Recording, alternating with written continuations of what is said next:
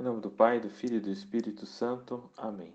Vinde, Espírito Santo, enchei os corações dos vossos fiéis, acendei-lhes o fogo do vosso amor. Enviai o vosso Espírito e tudo será criado e renovareis a face da terra. Oremos, Deus, que os corações dos vossos fiéis, com a luz do Espírito Santo, fazei que apreciemos certamente todas as coisas, segundo o mesmo Espírito e gozemos sempre da sua consolação, por Cristo Senhor nosso. Amém. Em nome do Pai, do Filho e do Espírito Santo. Amém. Salve Maria a todos.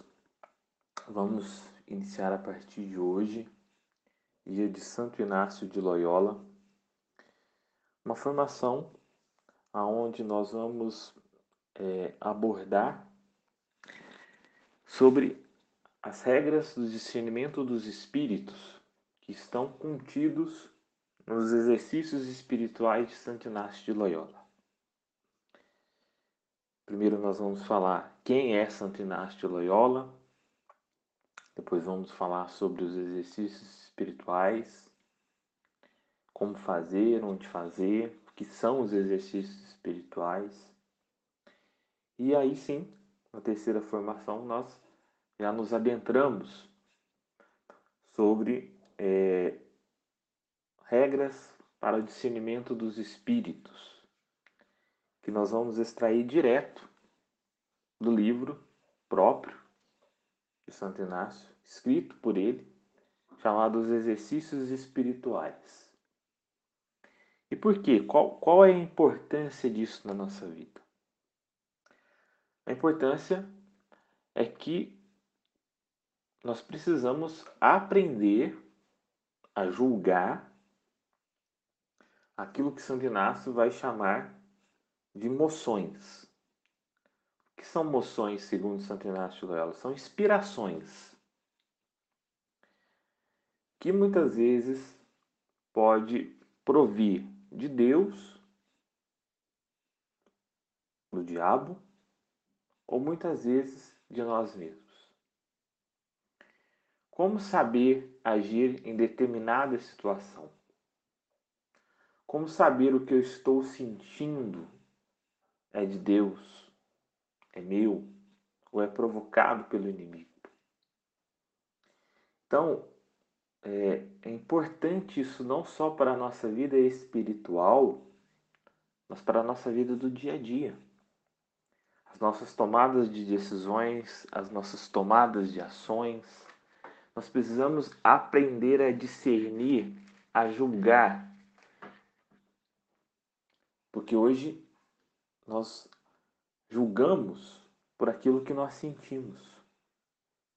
E muitas vezes o que nós sentimos pode não ser a melhor opção. Porque às vezes esse sentimento pode ser produzido pelo nosso amor próprio, pela nossa natureza corrompida, pelo pecado original, ou muitas vezes também pelo próprio espírito diabólico. Para não ficar muito vago isso daqui que eu estou explicando, mas para vocês entenderem de uma maneira mais é, objetiva e direta, prática, né, que é o que nós precisamos ser práticos. É um jovem que precisa discernir a sua vocação. Ele está pensando no sacerdócio. É óbvio, é óbvio que na vida dele ele vai precisar tomar um monte de decisões, ainda mais se ele atualmente faz faculdade, se ele, se ele atualmente estuda, se ele atualmente namora. Qual a decisão a tomar?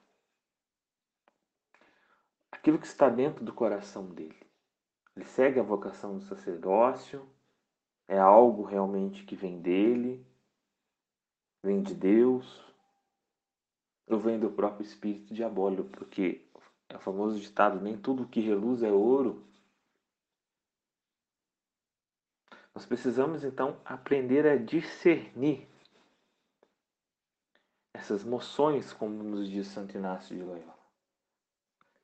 E o livro, né, que também não só consta isso, né, ele vai tratar sobre é, meditação e oração, né? Quando a gente falar realmente propriamente dos exercícios, nós vamos nos aprofundar.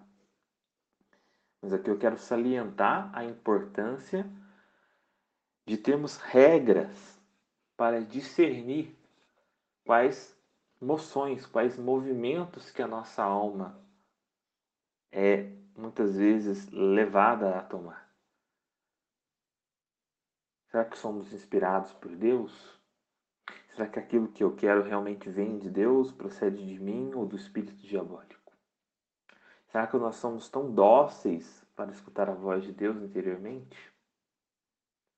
Ou será que nós usamos muitas vezes a nossa vontade própria disfarçada da vontade de Deus? Então, a, nossa matéria de estudo, de formação, vai ser exatamente sobre isso, regras do discernimento dos espíritos, que nós vamos usar para a nossa vida espiritual, mas também para a nossa vida do dia a dia, nossa vida particular. Porque, querendo ou não, a nossa vida espiritual está ligada à nossa vida do dia a dia, à nossa vida particular, né? Mas hoje, né, dia de Santo Inácio Loyola, 31 de julho, né, estou fazendo a formação dia 30, né, mas postando no grupo dia 31, né, então hoje festa litúrgica de Santo Inácio de Loyola, né, mas quem é esse santo, né? posso dizer que é um dos santos mais importantes da Igreja Católica, que foi o santo da Contra-Reforma, santo que, por providência divina, Deus o chama para evangelizar novamente o mundo. Mundo esse que já estava sendo dividido pelo protestantismo. Então, quem é Santo Inácio de Loyola? Santo Inácio de Loyola, né, espanhol, nasceu na cidade de Aspeitia, na Espanha, é, próxima à região da cidade de San Sebastián, no País Basco, né, próxima ali da fronteira com a França. Nasceu no dia 31 de maio de 1491. Né? É, ele tinha 13 irmãos e ele era o caçula todos os irmãos, né? É, a mãe dele falece ainda nos primeiros anos de vida, né? Então ele vai perder a mãe muito cedo. É, vai perder o pai aos 16 anos de idade. E no ano de 1506 ele vai então se tornar é, pajem. O que, que é pajem? Pajem é um cavaleiro, né? Cavaleiro, não cavaleiro como a, tem, a gente tem aqui hoje. Cavaleiro é aquele soldado, né? Então, por exemplo, é, um rei precisava então de pajens, de soldados, seguranças para ele, né? Precisavam defendê-lo, né? Estamos falando aqui na, no século XV, né?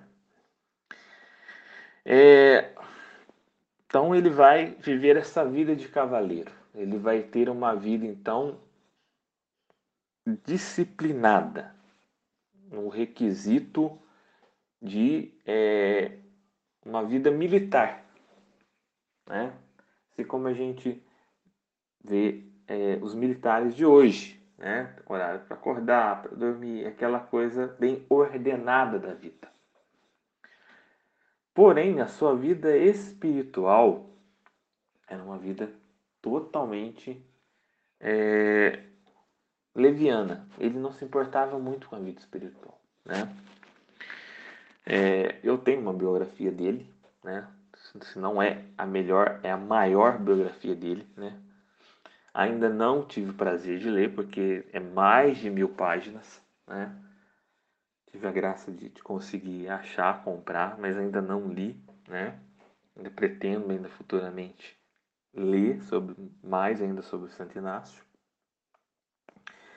É, fiz aqui um breve apanhado da vida dele, um, um, resumo do resumo do resumo da vida dele, né? Para a gente saber quem, quem foi Santo Inácio.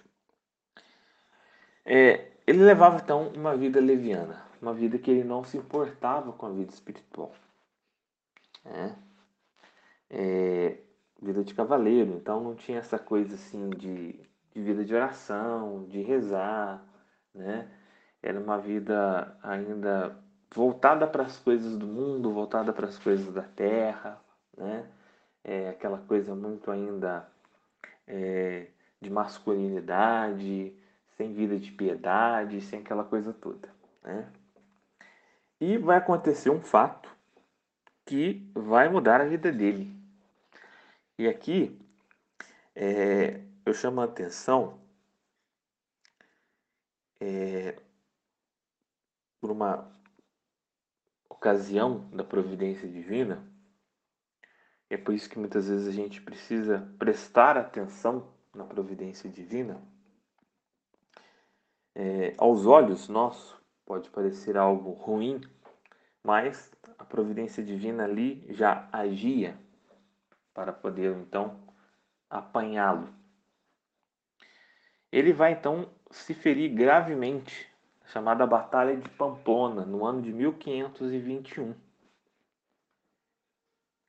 Então, Inácio aqui contava o que? Se ele nasceu em 40 e 91, 1491, então Santo Inácio aqui já contava mais ou menos 91, um, ele já estava contando aqui com seus quase 40 anos de idade, né?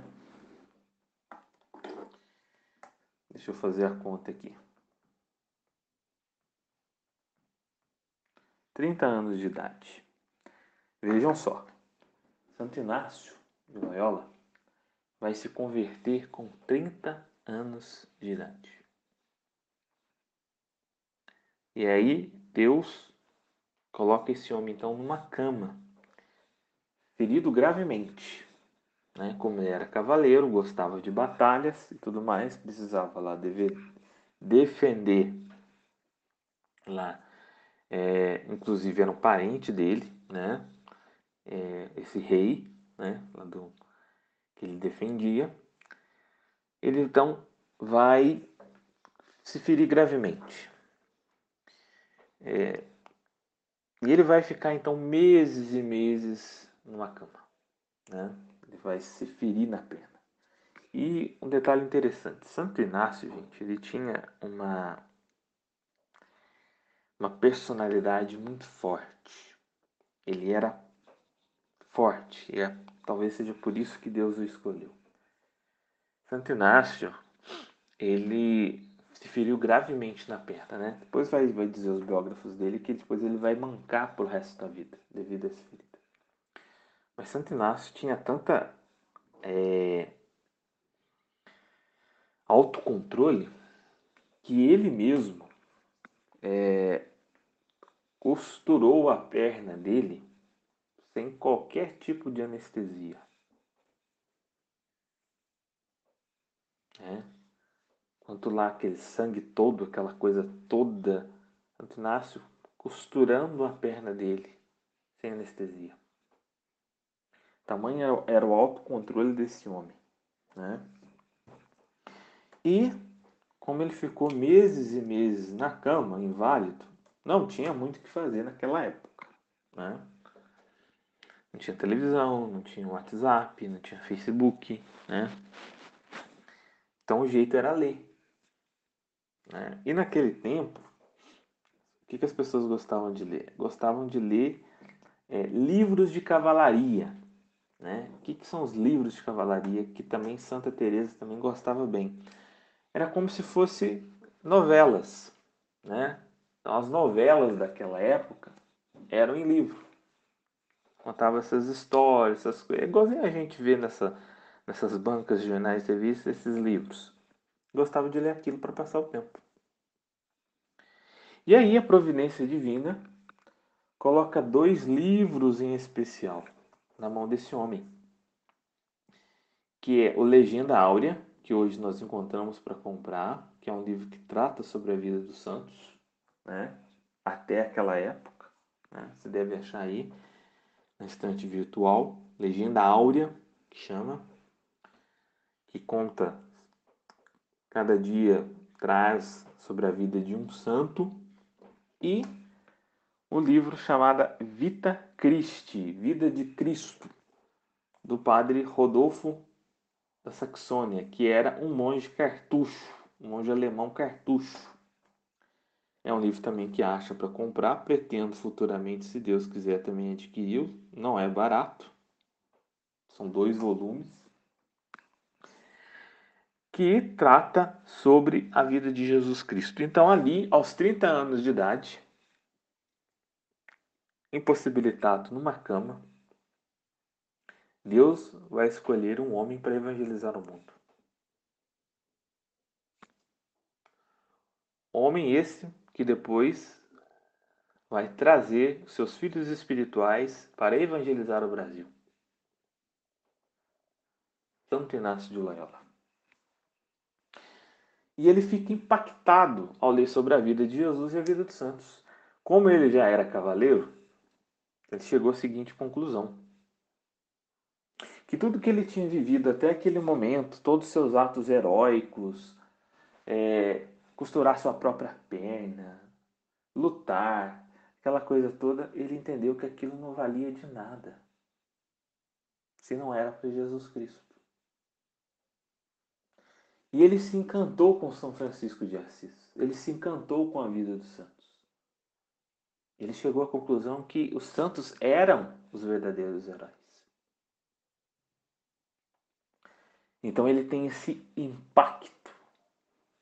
E aqui também vamos abrir um parênteses, colocar a importância da leitura espiritual.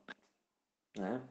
Recentemente, a Leila, minha esposa, está lendo sobre a família de Santa Teresinha. Né? Ela lê e comenta comigo o livro chama História da Família Martão, lá, o onde floresceu Santa Teresinha. E ela está encantada. Todas as famílias deveriam ler. Tamanha a santidade dos pais de Santa Teresinha. Tamanha a harmonia que aquela família vivia. E a Leila disse que como isso está fazendo bem para a alma dela e como às vezes, porque ela se identificou com a mãe de Santa Teresinha porque a mãe de Santa Teresinha também sofria de enxaquecas. E ali nós olhamos para aquela mulher que tem os mesmos problemas que nós e podemos imitá-la. E é o que Santo Inácio então chega à conclusão. Aos 30 anos de idade. Uma vida inteira até, aquele momento desperdiçada. E aí depois, entrando nos exercícios espirituais, porque o que são os exercícios espirituais? Dando aqui uma pequena palha. Nada mais é que o fruto da conversão do próprio Santo Inácio. Exercícios esses que foram dados a ele por Nossa Senhora. Mas os exercícios são frutos da sua própria conversão. Daquilo que acontecia na alma dele. E é isso que ele vai trazer para nós. Né? E ele então, impactado por aquela vida de São Francisco de Assis, para a vida dos santos, por nosso Senhor Jesus Cristo, ele vai se recuperar sua saúde e vai então se dirigir ao mosteiro de Montserrat. E detalhe, ali ele vai se confessar. A confissão de Santo Inácio durou três dias. Três dias. É óbvio que não três dias diretos, né, gente? Não padre nenhum iria aguentar. Mas ele nesse essa profunda tomada de consciência da sua vida, dos seus pecados, se dirige então ao mosteiro para poder ali fazer um exame de consciência profundo de toda a sua vida. E ali, né, três dias, 30 anos,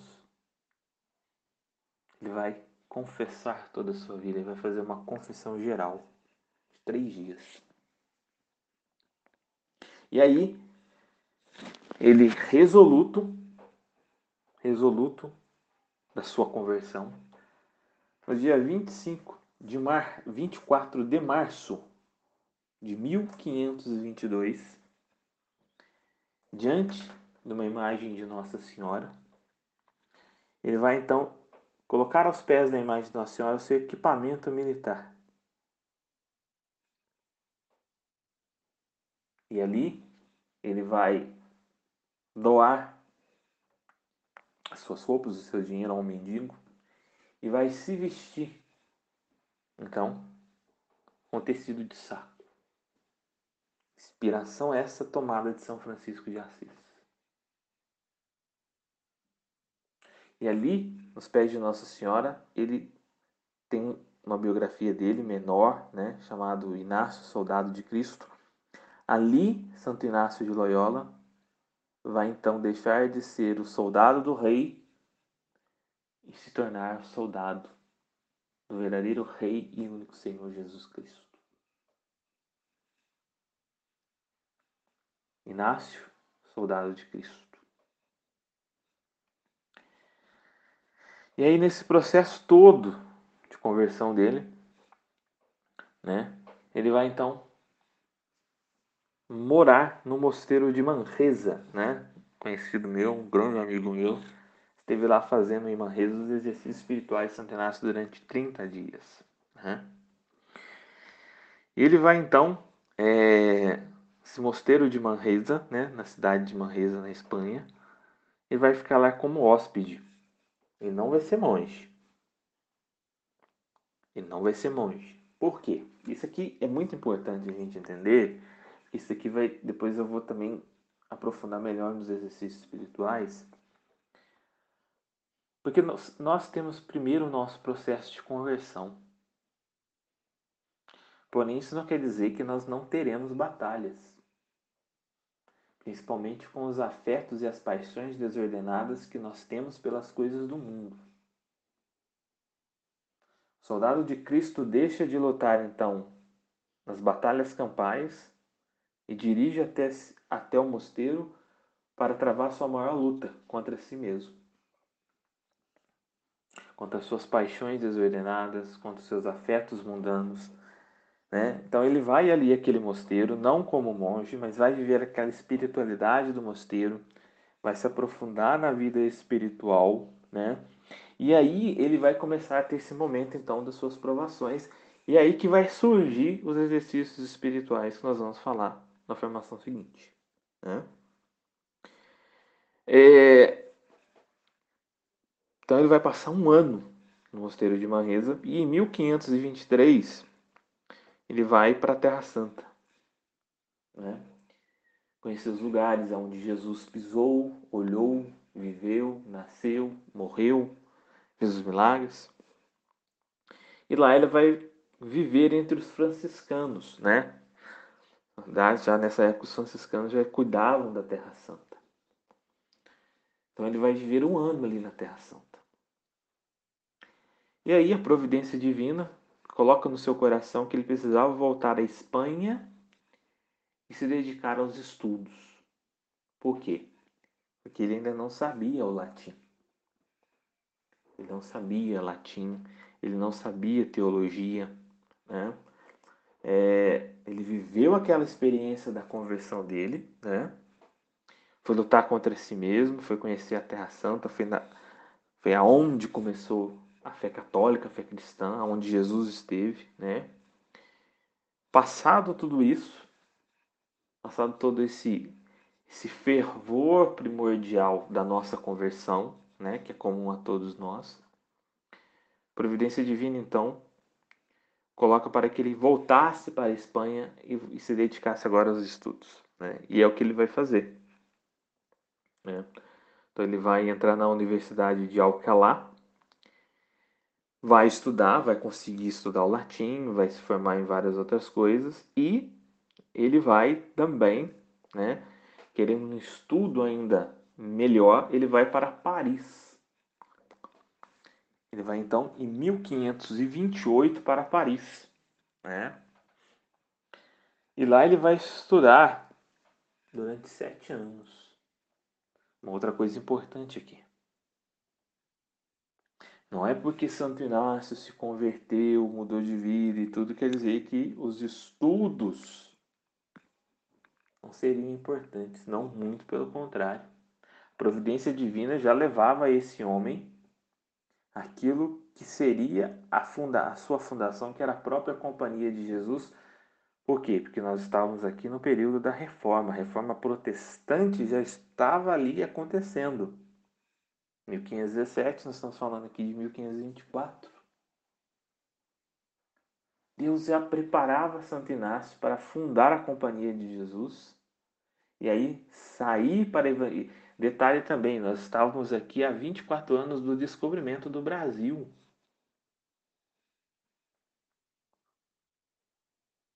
O mundo já conhecia sobre as terras brasileiras, a América. Quantos e quantos lugares precisavam ainda ser evangelizados? Era descoberto um novo mundo. Então, ele vai se dedicar aos estudos. Volto a dizer a importância da gente estudar. Estudar que eu falo a nossa fé, né? Foi o que ele foi fazer. Ele foi se licenciar em teologia, né? É, licenciar em, em filosofia em várias outras, outras disciplinas. É, e aí, em 1533, ele então vai ganhar a licença docente. Então ele já podia ensinar, já era professor.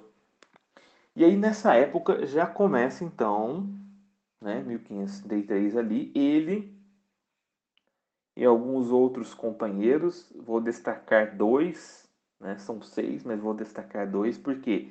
Porque esses dois vão ser santos, que é São Francisco Xavier, o maior missionário da história da igreja, são Francisco Xavier, o homem que evangelizou é, o Japão, e São Pedro Fabro. Né?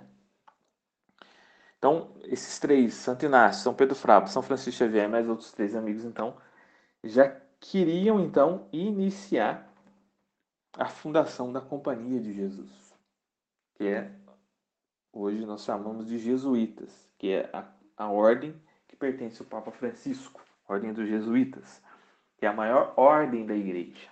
Né? É, então, em 1534, com a aprovação do Papa Paulo III, né, é fundado no dia 15 de agosto a Companhia de Jesus. Companhia essa de Jesus que vai mandar missionários para evangelizar o Brasil. Né? Manuel da Nóbrega, Padre Manuel da Nóbrega e nosso é, São José de Anchieta. E aí, é, Santo Inácio de Loyola começa então é, a pregar os exercícios espirituais dentro da Companhia de Jesus. Né? É,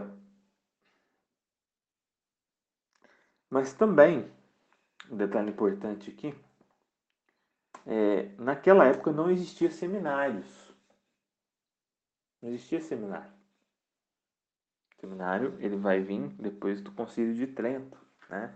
que é o concílio que vai é, lutar contra a reforma protestante. E aí se viu a necessidade da criação dos seminários.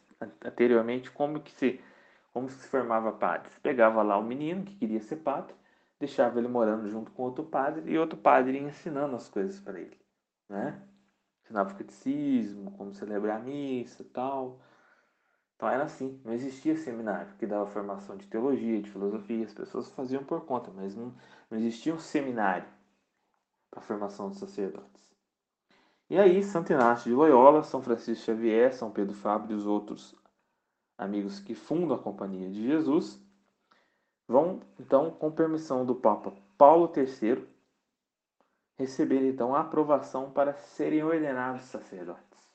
Né? E aí, a ordem jesuíta vai é, evangelizar o mundo. É, é, muito importante essa ordem jesuíta, né? Que nós estávamos num mundo de reforma protestante, o catolicismo tinha se dividido, precisava agora uma nova evangelização, né? tinha acabado de descobrir o Brasil, né? Tinha se descoberto então é, as Índias, tinha o Oriente. Então, ou seja, o mundo precisava agora conhecer nosso Senhor Jesus Cristo e a Igreja Católica. E essa a missão que Deus, né, nosso Senhor Jesus Cristo, dá aos padres jesuítas. E vai se tornar a maior ordem do mundo, com os maiores, é, o maior número né, de sacerdotes que existe no mundo, uma ordem é a ordem jesuíta. E vai dar santos e mais santos e mais santos para a Igreja Católica. Né? Então, no ano de 1556, no dia 31 de 7 de 1556, é, morre Santo Inácio de Loyola. E a canonização dele foi muito rápida. Né? Ele morre em 1556 e em 1622, ou seja, menos de 100 anos, né? ele foi canonizado pelo Papa Gregório XV. Né? E a sua festa litúrgica é exatamente hoje, 31 do 7. Né? Então, essa é a importância de Santo Inácio. E depois o Papa Pio IX vai proclamá-lo como o padroeiro dos exercícios espirituais. Né? Que também todos os sacerdotes fazem, a minha cunhada que é religiosa faz. Né? É muito comum isso nas ordens religiosas. Né? Sacerdotes religiosos, religiosos fazerem os exercícios. Até o Papa faz exercício espiritual, né? Depois, na próxima lição, nós vamos falar o que é os exercícios espirituais, né? Mas, para finalizarmos, é, a importância de Santo Inácio para a igreja. Entender que esse homem que se converteu aos 30 anos, né? Teve que deixar de lutar nas fileiras contra homens, passar a lutar contra si mesmo. Lutar contra o pecado, contra a carne, contra o mundo, contra Satanás. É isso que Santo Inácio nos mostra. A vida do cristão, a vida do católico nesse mundo é uma luta frequente, aonde o preço da vitória é a nossa alma. Então, que Santo Inácio possa nos abençoar nesse dia do céu e possa nos dar a graça de lutar sempre e cada vez mais pela nossa salvação, pela santificação de nossas almas. Santo Inácio de Loyola, rogai por nós. Em nome do Pai, do Filho e do Espírito Santo. Amém.